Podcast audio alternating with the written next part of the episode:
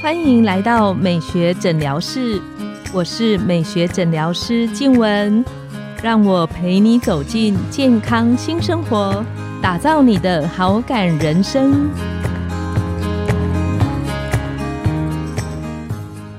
欢迎光临，我是你的美学诊疗师静雯，让我陪你练习好感人生，走进健康新生活。今天我们很高兴邀请到的来宾是中医林言瑜医师，那我们请林医师跟线上的听众打个招呼，然后自我介绍。嗨，大家好，我是林言瑜中医师。我在网络上也有那个粉丝专业，这边顺便广告一下，打我的名字林言瑜美颜中医师，不管是 A G 或是脸书。然后知道中医相关的资讯，或者是想要知道我平常都在干什么，可以上去追踪。今天很高兴，就是有这个机会参加黄医师的 podcast 的节目，对来说这个也是第一次的经验，好，真的很开心。真的，我们美学诊疗室也很开心能够邀请林医师能够上来跟我们分享这么多关于中医重要的保健知识。那我们自己啊，在门诊里面，其实常常会有患者跟我聊到说，他其实很受到那个失眠的困扰。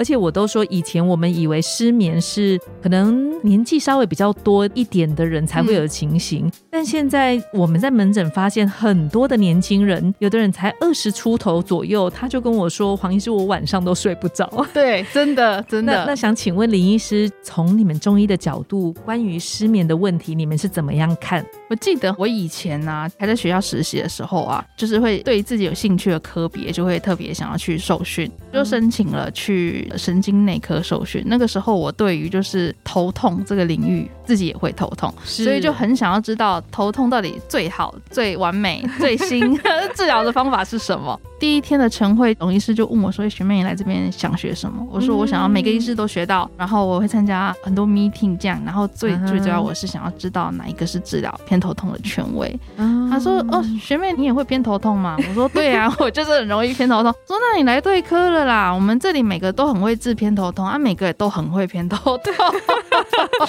有有有，他们说医生会治疗什么，自己也会有。医生讲失眠哈，我不知道有没有医师这样子过，但我心里真的很想要跟大家 confess。就是其实我也会失眠，医生也是人，各种会让民众失眠的因素，我们自己也会，我们也都有。那所以这里比较像是我们讲，比较不是老师在教学生，比较我们像是共学啦，就是说互相分享我们的经验这样子。其实真正失眠的定义，我之前有做一下研究。失眠就是所谓的睡不好啊，睡不好其实有分，有的人是他要躺很久很久才睡得着，可是一旦睡得着，他就睡得很好。有的人他一旦决定要去躺着躺在床上，其实他入睡是不难的。但是他很容易才睡三四个小时，他就醒来，这也是另外一种影响他睡不好的方式。没错，嗯，他醒来然后就要去上厕所，他是因为有一点点尿意，有一点尿意就会醒来，或者是他一旦醒来了就会开始感受到尿意，接着就是无限循环，一直在晚上尿尿。然后醒来就不容易再入睡，这样子的循环里面，那这个其实我们除了要 focus 在他失眠的问题，也要注意他控制他减尿。其实这个背后其实都是因为焦虑，才会有那么容易有余尿感。那再来就是第三种的，就是他会说我都有睡啊，医生。而且我都有睡八小时、九小时，可我早上起来还是觉得好累哦。他可能都有睡，但他从来没有进入深层睡眠。而且现在的人呢，他相信他的 Apple Watch 就是比相信医生还多。这个好像蛮有道理。这是真的，有些时候我也是很为难。他会他会拿他的 Apple Watch，然后来质问医生说：“医生，你看，你看，我这礼拜吃药啊，那个深层睡眠时间就有变少或是变多这样。”哦，但其实那个 Watch 也不是真的就有那么的准，它只能是一个参。参考，但的确啦，如果你一直没有进入深层睡眠，你的大脑的确都没有得到最充分的休息，这样子就很容易让你隔天会头昏昏、闹顿顿，真的是没有办法做事情。嗯哼嗯哼，那这些都可以叫做失眠，但是他们的心态都不一样，原因也不一样，开的药的方式也不一样。但是呢，我觉得这些人能为自己做的事情都一样。第一个，我们希望的还是你睡前哈两个小时，你要建立一个睡前的仪式，不管是电视还是手机，像这种蓝光的刺激，它就是会进入我们大脑皮层，会让我们人容易比较在苏醒的状态。其实真的有差，这个是真的有差，因为光刺激是最直接，它没有办法骗人。光的东西对身体的影响啊，绝对不能忽视。那蓝光它的设定就是要让我们是在思考活跃，睡前减少这样的东西是绝对有道理的，因为你已经一整天都在这样子的模式。古时候的人为什么养生养的比较好？因为昼夜的切换是很明显的。呃，白天亮着的时候就是我们该活跃的时候，过了傍晚暗了，他们就点蜡烛了，他们就在光害，对他们就开始在睡前仪式。所以你看他们的睡前仪式有多长。那所以我们可以替自己做，就是你可能睡前一两个小时，就尽量是灯光不要是那么亮的，可能可以是读一点静态的小书啊，就是开个桌灯啊，嗯，慢慢慢慢，每个人能这样子的做到的余裕是少，但是这是第一个你可以开始为自己做的，这是关于失眠我想讲的事情。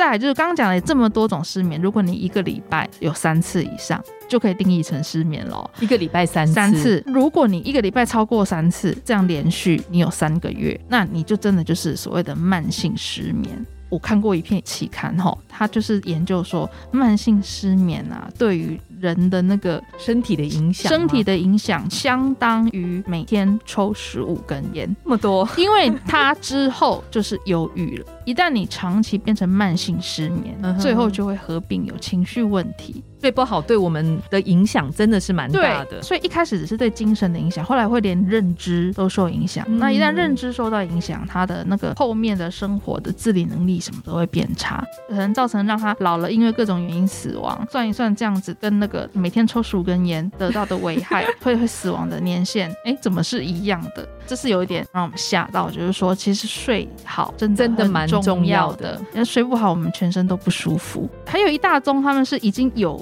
在吃西药，西药其实对于帮助睡眠，现在真的有非常非常多的用药，真的多。有的是透过让你的情绪比较减缓、镇定的，有的是真的会让你就是整个人会有一点脑雾了，嘿，脑雾，然后就晕了，然后就会想睡。当然是视情况的轻重去做这个药物的处方调整，但是我们会接触到的病人大部分是这样子，可以让他睡眠稳定，但是一旦他没有这样子的药物，他可能就会完全没有办法睡。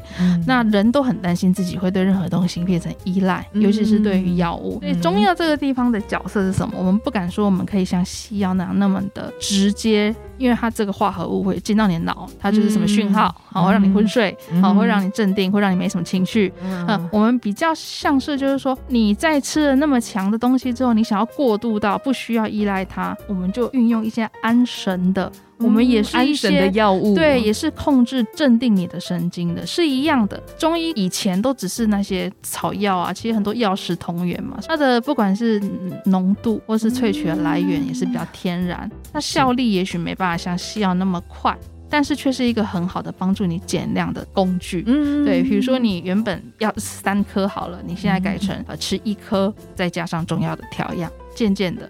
给这样子的时间哦，一两个月后发现可以耶，对你的帮助就是让你少药量。接着下一步再尝试说，你的药如果不吃，从一颗变成不用吃，或直接从三颗变成不用吃，无痛的让它慢慢慢慢减药。嗯，哎，这个是我们中医比较常可以来帮助病人的地方。那其实中药我们现在也都很克制化哦，就是我们也有那种睡前一包的，然后 白天调他白天身体的问题。哦，白天吃的药，你通常都是三餐饭后嘛，那我们就白天调理他白天的问题，睡前会尽量两个小时前就请他再吃一包药。那通常这种比较镇定安神的药啊，他们不会像西医的药这样吃了就会困，但是他就会觉得说，好像身体告诉我我真的累了，我该去休息了。我们都是用比较顺应、比较自然的方式，你也要有点耐心，你不要说我这个人长期失眠了六年，但我想要吃两个礼拜的药就好。那就是很不合理的预期。像我个人是属于体质上比较不容易失眠的人。那你有遇过那种体质上就是真的非常容易失眠，然后怎么调都难度比较高的？有哎，比如说你开两个礼拜，然后一开始吃很好，后来好像又不行，嗯，但他还是会继续回来哦。啊，你每一次再换药，他都会觉得好像一开始有一点点，一开始有一点点效，然后后来又不行。我觉得这个就是敏感，可是其实我相信啊，在这个过程中啊，我们一定有帮助到他，不然他不会一直回来，一直回来。来。当他回来的这几次，你再问他，就是说，那你现在还需要吃？强度也许有改善，对不对？对，他频率一定没像以前那样是每天的。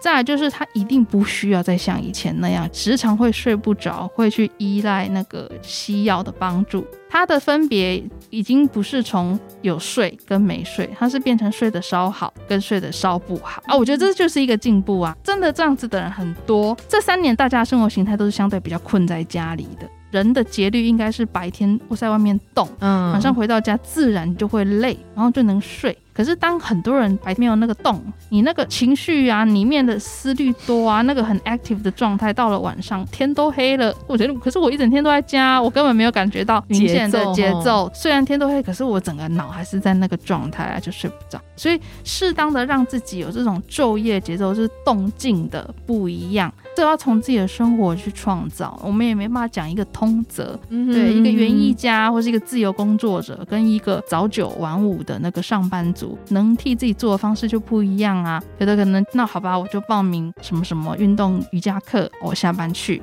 哎，有的是有工作者，那我固定在家，每天要什么时间跑步或是什么什么，你可以替自己创造，但是必须是根据你的你的生活节奏去设计，而且可以形成一种习惯。形成一种习惯之后，你就知道说身体会就是去跟着你的脑袋是比较同步的了，然后就会知道什么时候该睡觉。有些时候要要有点纪律化，不然太放任自己。我觉得失眠也是一种太放任自己之后延伸出来的文明病。放任自己一直无限的划手机，我们放任自己一直无限的熬夜。我讲这件事不是在骂大家，因为这些事我都自己都会做。有有有，我我自己本来也有，所以后来我有自己特别提醒自己，勉强自己九点之后尽量。不用手机，真的其实有一点难，但是我就是练习这样子。真的，因为我也发现，我十点过后我就不想要再去碰手机了，它会让我的脑袋又进入思考、思考白天思考白天东西的那个情绪里面，我会无形之中增加，就是我睡前要用脑的时间，然后就变成比较晚睡。就因为我自己会做这样的事，然后我也自己就是骂过我自己，所以我现在才 有那个自己比较笃定，可以在诊间跟病人说啊，这样子心情我懂，我懂，我懂，但是你还是要。是这样做，因为我也这样做了，而且我觉得这样做是很有帮助的。我们有施行过了，觉得有效啊，所以很推荐你做。当然，我们也更欢迎那种就是啊，那个我都不要做啊，我只要吃你的药，我就会好的啊。好吧，那那那代表你很需要我，工作也是有成就感。那我们可以邀请林医师，对于这一集就是关于中医在失眠上的改善，为我们做一个小总结。好。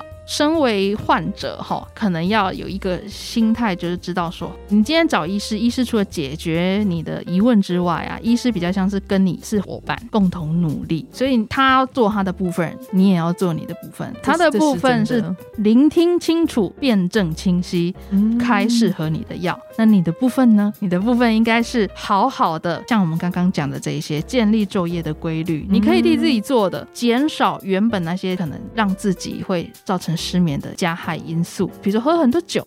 其实常常酗酒也是一个容易造成失眠的原因。你的不良的生活形态，或者是你总是在最后一刻都还在工作。我们这样子伙伴关系，就是一开始我可能还要靠很多药物去帮助你，渐渐的，当你越来越能熟悉这件事，就是我的药物可以渐渐退场的时候，所以你也不用依赖中药，那中医又有真的帮助到你。我们今天很谢谢林医师这么精彩的分享，希望对线上的听众在于失眠这一块也能够有明显的帮助。那今天我们的节目就来到了尾声，拥有好感人生就从今天开始，每周一、三、五晚上十点，带你从日常的好感练习，共创健康美学新生活。美学诊疗室欢迎再度光临，我们下次见，拜拜。